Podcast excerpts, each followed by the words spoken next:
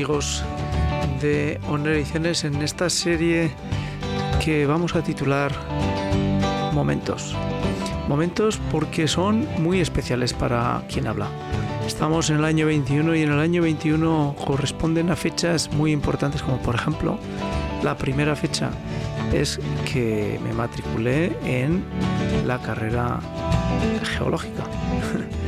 Sí, eh, bueno, pues eh, me matriculé para hacer geología en el año 81, en septiembre del 81, y pues bueno, pues fue un año interesante.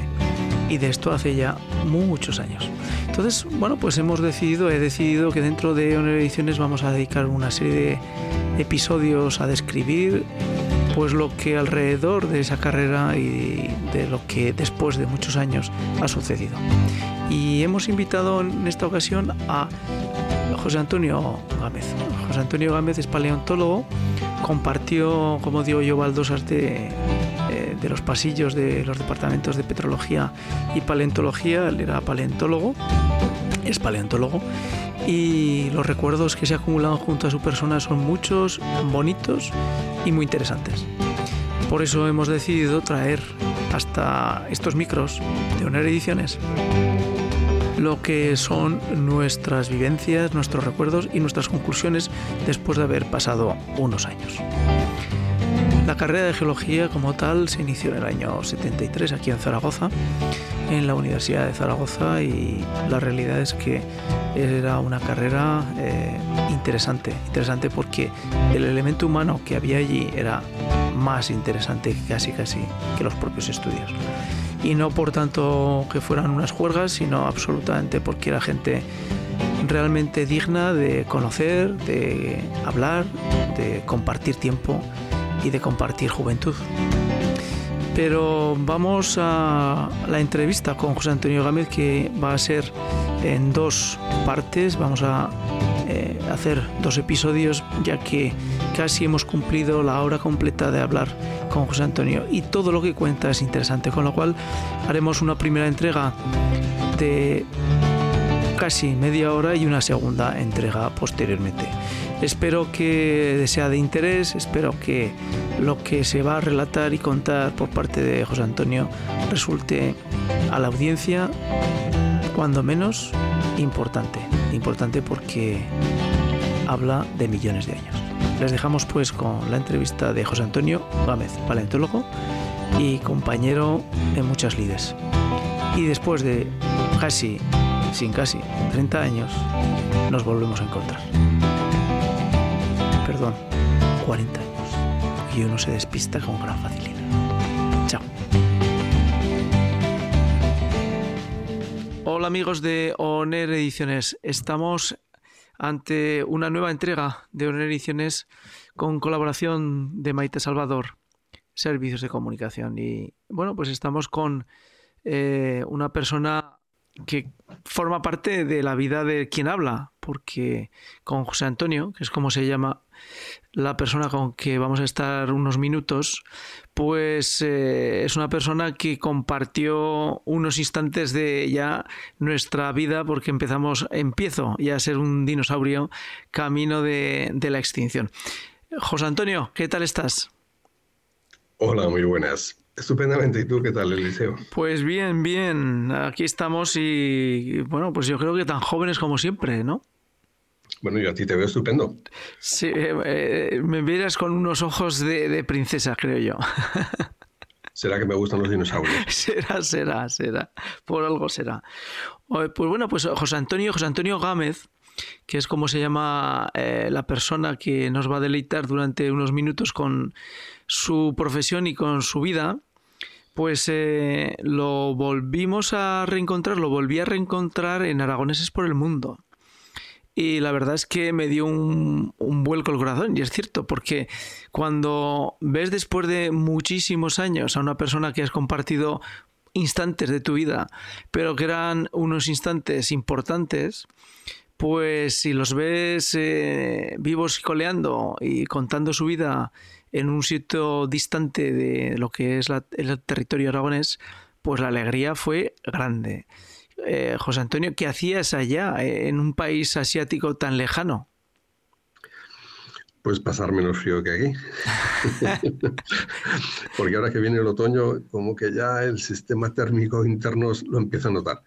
Bueno, pues estábamos en el trópico eh, con la familia. Yo estaba trabajando en una universidad privada de Malasia, que es la universidad que tiene Petronas allí en, en medio de la jungla. Y eso, eso, hacíamos, ahí pasamos seis años y medio de nuestra vida. Y en medio de la jungla, cuando dices medio de la jungla, en medio de la jungla. Sí, en medio de la jungla. La universidad mm, ahora hace como 26 años que, se estableció, y bueno, se estableció en un claro de la jungla.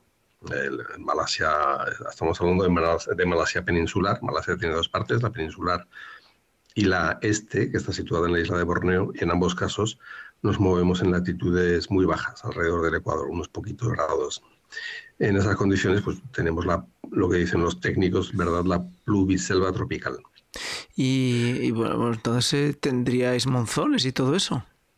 Eh, sí, en un régimen monzónico, pero relativamente suave. Mm.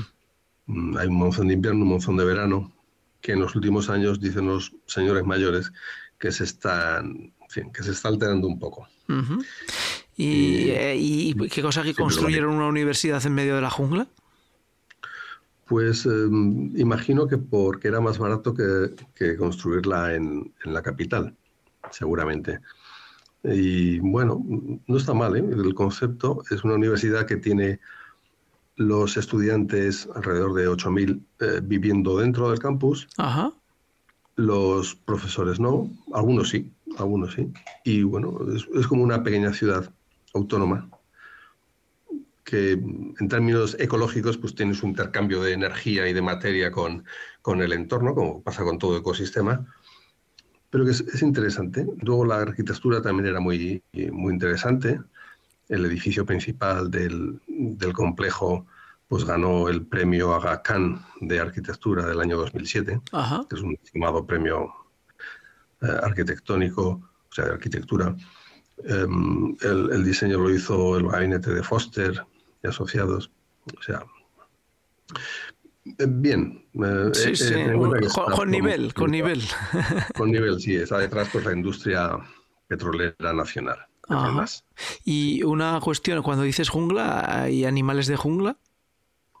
Mm, sí, eh, claro, cuando instalas algo en la jungla, pues la degradas, evidentemente, pero al fin y al cabo estás, lo que pongas allí pues es algo extraño, que tiende a ser cubierto por la jungla de nuevo. Es como cuando pones un dedo en la superficie del aceite que está flotando sobre el agua, cuando retiras el dedo, pues la mancha de aceite se, cierra de nuevo. Mm. La jungla, si no, la, si no mantienes aquello que haces, sea una carretera, sea un campus universitario, pues tiende a comerse aquello que has instalado. Y, eh, por supuesto, los animales que viven en ella tienden a seguir entrando. De manera que, bueno, allí Mm, lo más raro, o sea, lo más raro, lo más peligroso que, que se vio fueron dos cosas. Uno, una, un alumno mío de total confianza dijo haber, haber visto una cobra real pasando, atravesando el camino en uno de los atajos. Y yo mismo vi alguna serpiente parda cuyo nombre no conozco, pero cuando lo describí los colegas me dijeron, uy, cuidado con esa, esa, esa, esa es mortal. Luego, eh, jabalíes que habitan en la, en la jungla allí, pues bueno, se movían con total libertad, como Pedro por su casa, especialmente de noche, por el campus, los jardines, los aparcamientos, por todos los lados. Y el caso así más raro, que yo recuerdo que alguien dijera haber visto algo mm, realmente exótico, fue un tigre. Alguien juró haber visto un tigre en la, en la jungla al lado del, del campus. Es algo raro porque los tigres, a los tigres no les gusta el ruido y tienden a huir de los, de los asentamientos humanos, pero vamos, no es imposible. No es imposible. Curiosamente, las autoridades de la universidad rápidamente cubrieron el asunto y dijeron que este señor no, había visto un tigre, lo, lo que había visto era un oso, un oso malayo. la foto del oso malayo, que no se parecen nada a un tigre. Y quiero decir, si aquel hombre dijo haber visto un tigre y era un oso malayo, pues realmente o andaba muy cocido que lo dudo, o, realmente había un tigre. Pero bueno, em, la, digamos, filosofía, el modus operandi en, Malasia es eh, evitar problemas. Entonces, si alguien da la voz del arma y ha visto un tigre, pues inmediatamente se trata de cubrir la noticia para que tranquilizar a la gente, aunque haya un tigre. Y no se asuste demasiado, ¿no? Eso es. Eh, ¿Y cómo se lleva el, volver otra vez a la jungla aragonesa?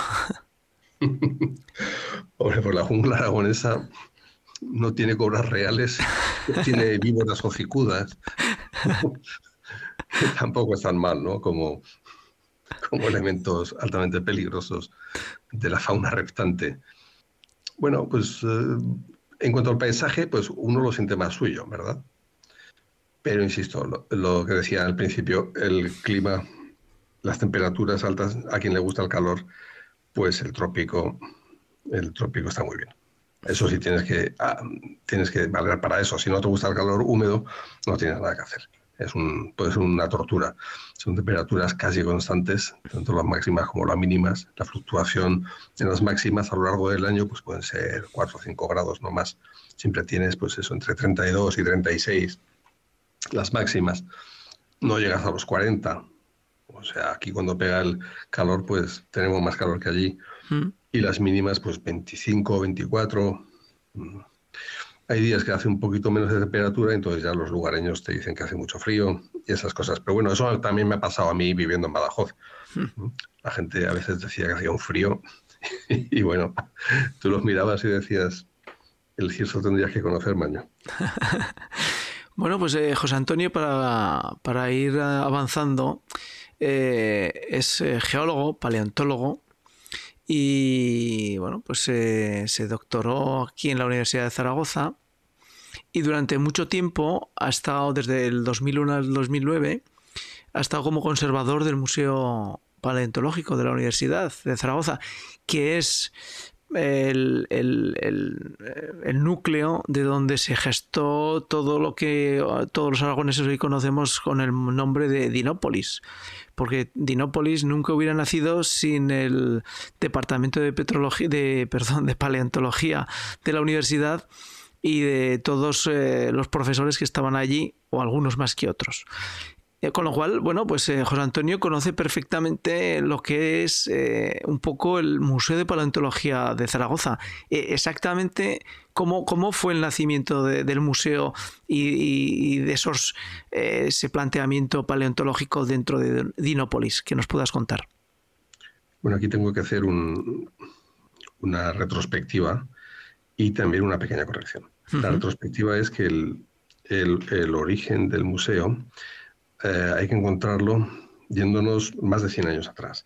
A finales del siglo XIX se puso la colección, bueno, el Museo de Ciencias Naturales de la Universidad de Zaragoza, que eh, tuvo aportaciones grandes en, su momento y que eh, fue el, bueno, estaba en la antigua, en el edificio del Paraninfo, el actual Paraninfo de la universidad, en la Plaza de Paraíso, y que, bueno, fue, fue un complemento grande para la enseñanza de las ciencias naturales en, nuestra ciudad, en nuestra universidad.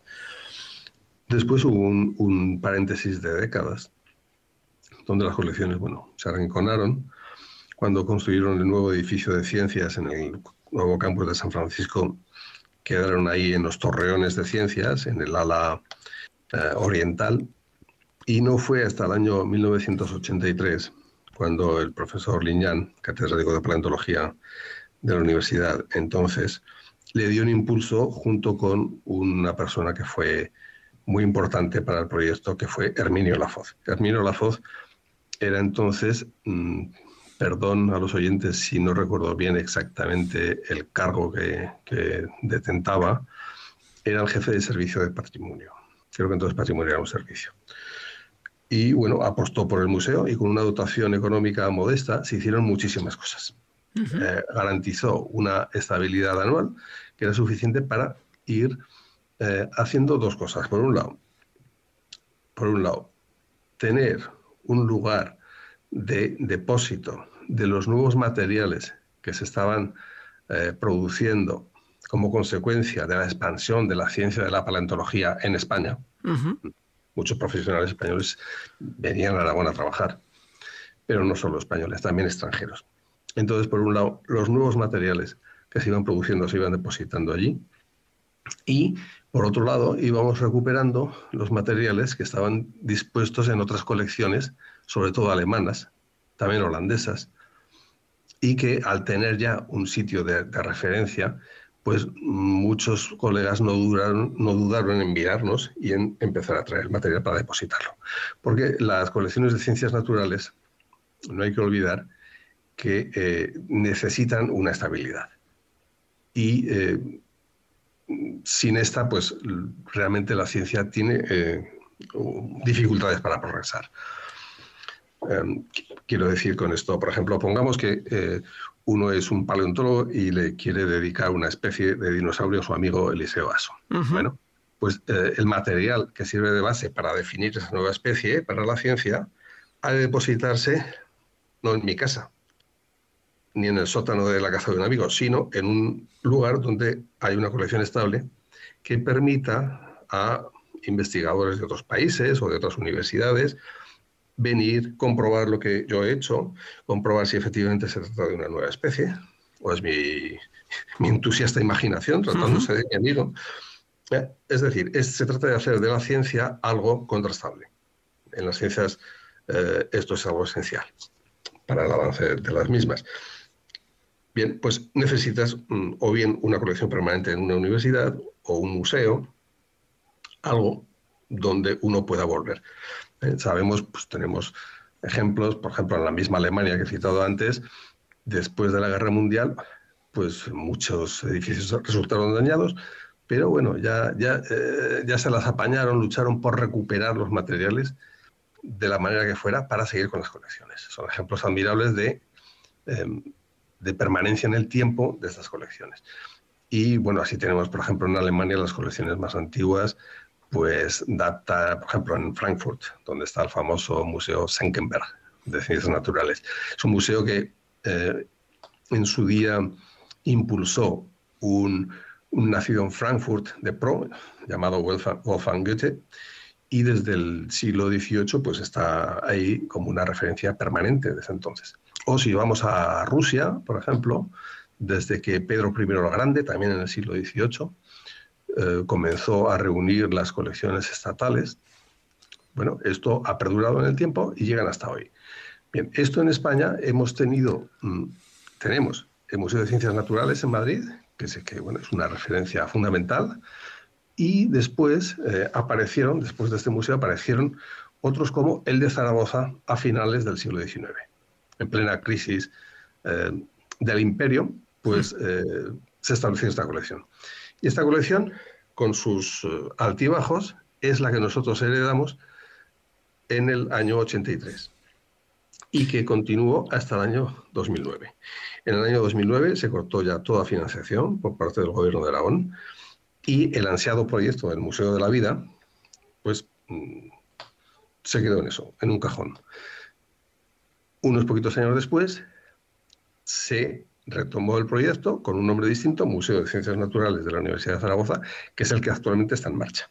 ¿Cuál es el papel de Dinópolis en esto? Bueno, el proyecto de Dinópolis, que surgió, si no recuerdo mal, muy a finales de los 90, es eh, un proyecto donde participó también la universidad, pero no era un proyecto de la universidad, era un proyecto, y lo sigue siendo, del gobierno de Aragón, como modo de dinamizar la provincia de Teruel.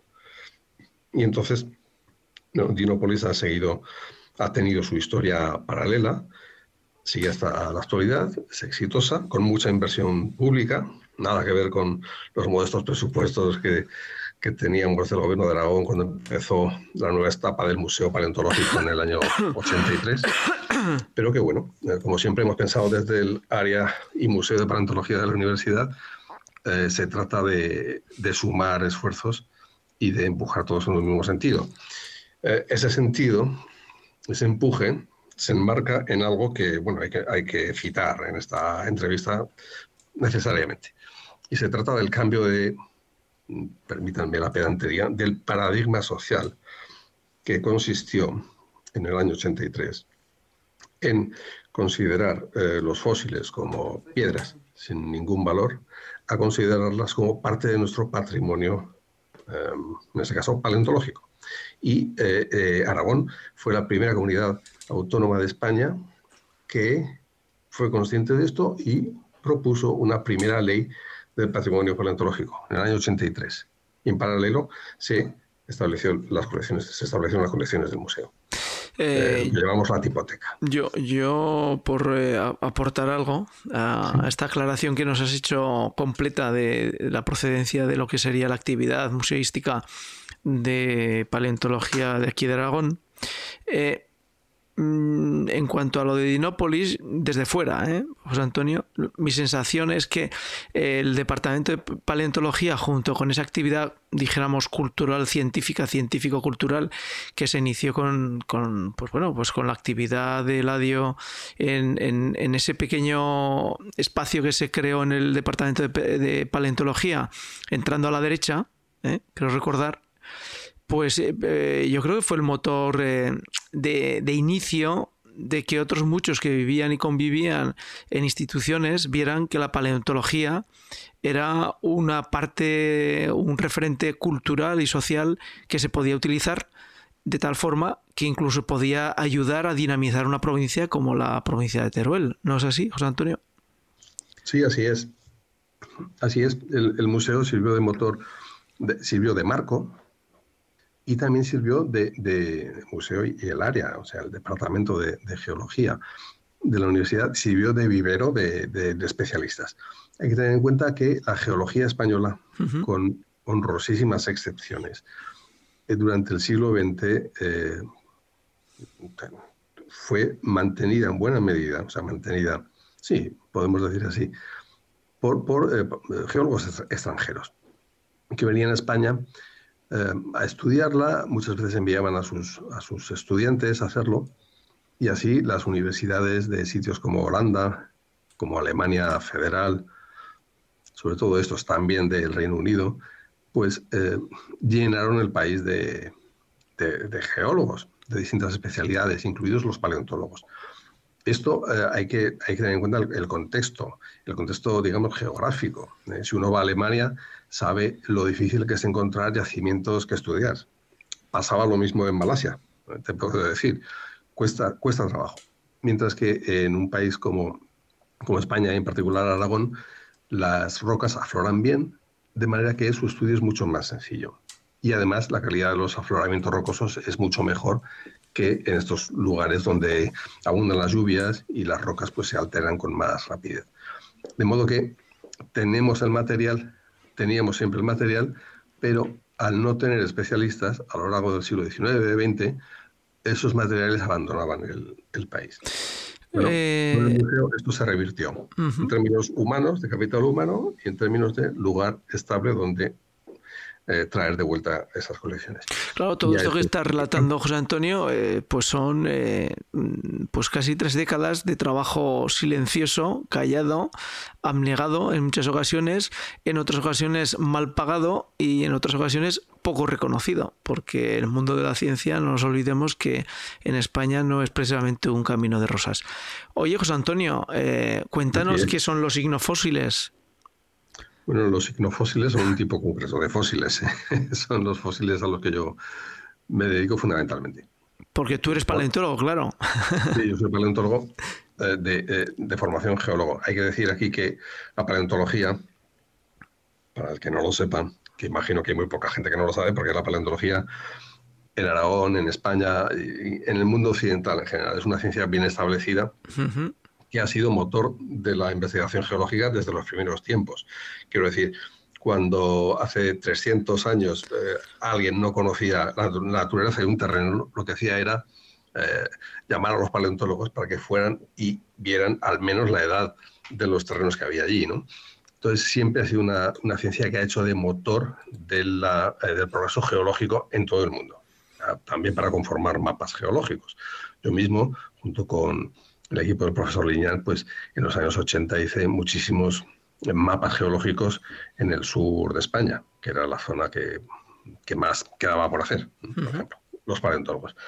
Bien, eh, entonces la paleontología es una ciencia que estudia la historia de la vida, desde su aparición hasta nuestros días casi. Digo casi porque por convención ponemos un límite que son 10.000 años de antigüedad 10.000 años no son nada, donde eh, ahí ponemos el límite. Los materiales anteriores a eso más antiguos que esa edad son sin duda fósiles y aquellos materiales más recientes pues son considerados no fósiles. Y ahí tenemos una zona de transición en la que pues, eh, coexistimos con nuestros colegas los, los arqueólogos. Bien, la historia de la vida, que es muy larga, ya he visto muchísimos tipos de organismos aparecer y desaparecer a lo largo de ella, es objeto, su estudio, por la paleontología. Bien, dentro de la paleontología diferenciamos cuatro grandes tipos de fósiles. ¿eh? Unos son los más intuitivos, digamos, que la gente entiende por fósil. Tú has hablado de dinosaurios. Bueno, pues cuando encontramos un hueso de un dinosaurio, o bien el esqueleto completo de un dinosaurio, ¿qué es esto? Esto es un resto del cuerpo del dinosaurio, ¿verdad? Un resto de la anatomía del dinosaurio. Bueno, a esto le llamamos fósiles corporales. Bien, el fósil corporal normalmente está albergado ¿dónde? En una roca. La roca alrededor del fósil corporal ha recogido la información de la forma del fósil corporal. De manera que cuando tú vas al campo y, no sé, encuentras un trilobites, por ejemplo, abres la roca y te encuentras el trilobites, el fósil corporal del trilobites se te queda a un lado de la roca y al otro lado de la roca tienes la forma del trilobites, pero no el, no el caparazón del trilobites. Es decir, tienes un molde. Bueno, pues los moldes son otro tipo de fósiles no son los restos de la anatomía, pero registran la información del cuerpo. Por lo tanto, también es una evidencia de la vida del pasado y también debe ser considerado un fósil. Pues ya tenemos los fósiles corporales, huesos, conchas, etc. Y los moldes, registrados en la roca, ahí en conjunto, o sea, juntitos a los fósiles corporales. Ya tenemos dos. El tercer tipo de fósiles son eh, los icnofósiles. Pongamos por caso, de nuevo, el, tan popular ejemplo del dinosaurio. Imaginemos un dinosaurio viviendo en su momento pues en las orillas de, de un lago, por ejemplo, o en las orillas del mar. Bien, a lo largo de su vida un dinosaurio podía dejar pues miles, si no millones de huellas durante su, su proceder, ¿verdad? Bien, algunas de esas huellas, aunque sean pocas, eh, tuvieron las condiciones propicias para su fosilización.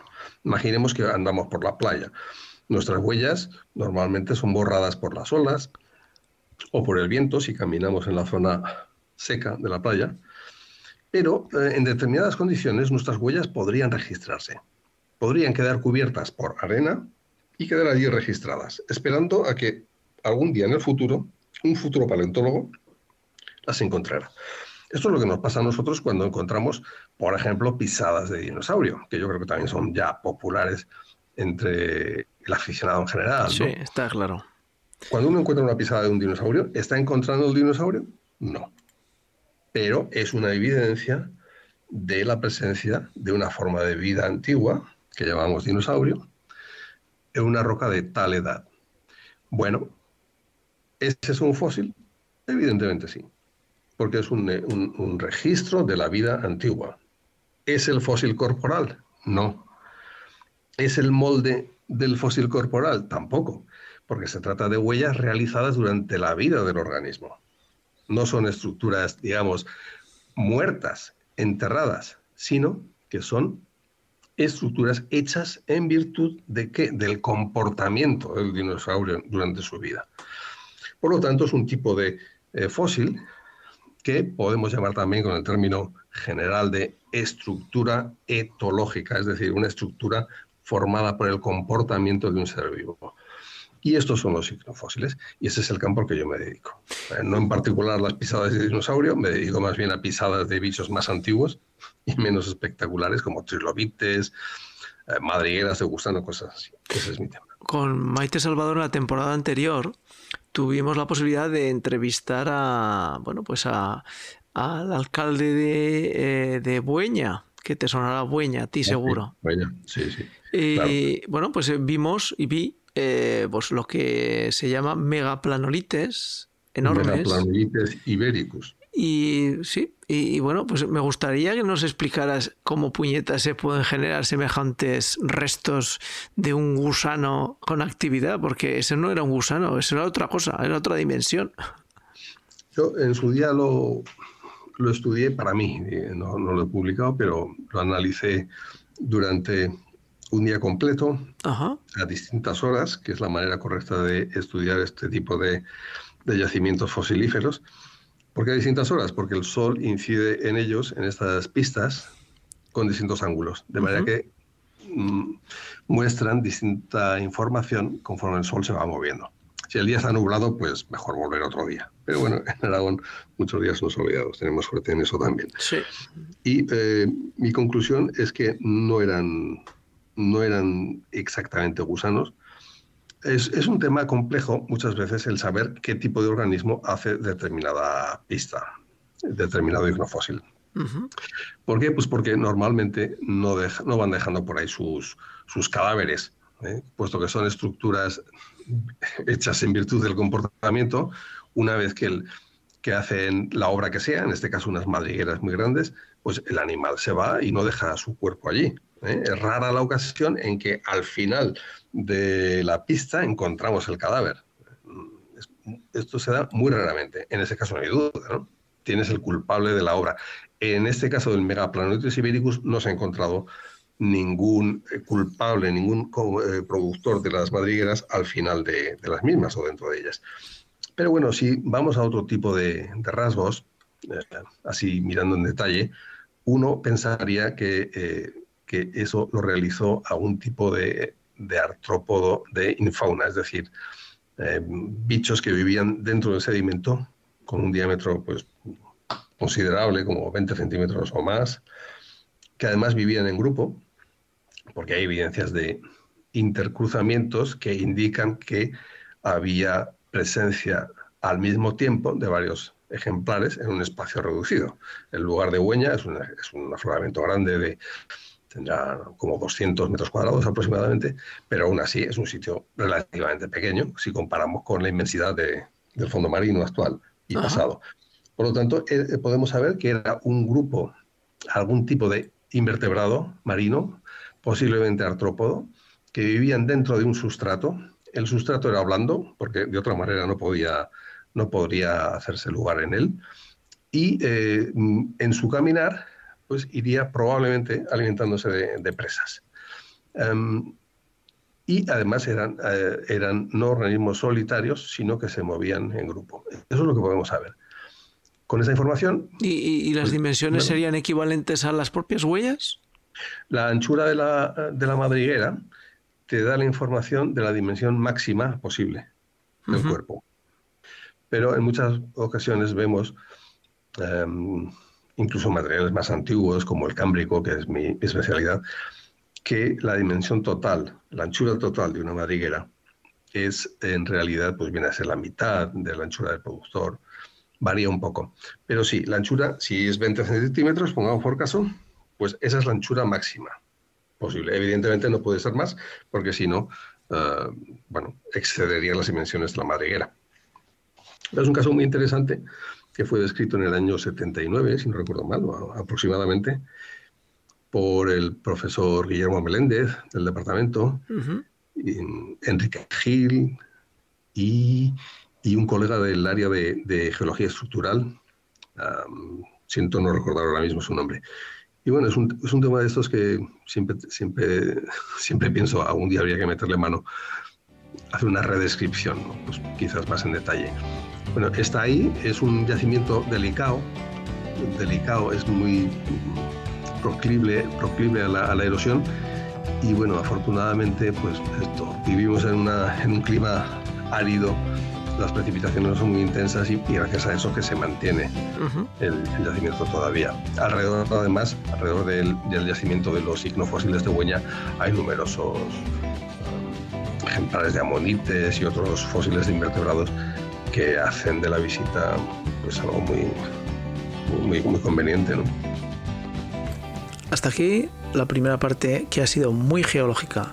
La segunda será más social, más cultural y más sobre la experiencia en este tiempo. Hasta el siguiente episodio, segunda parte con José Antonio Gámez en Momentos.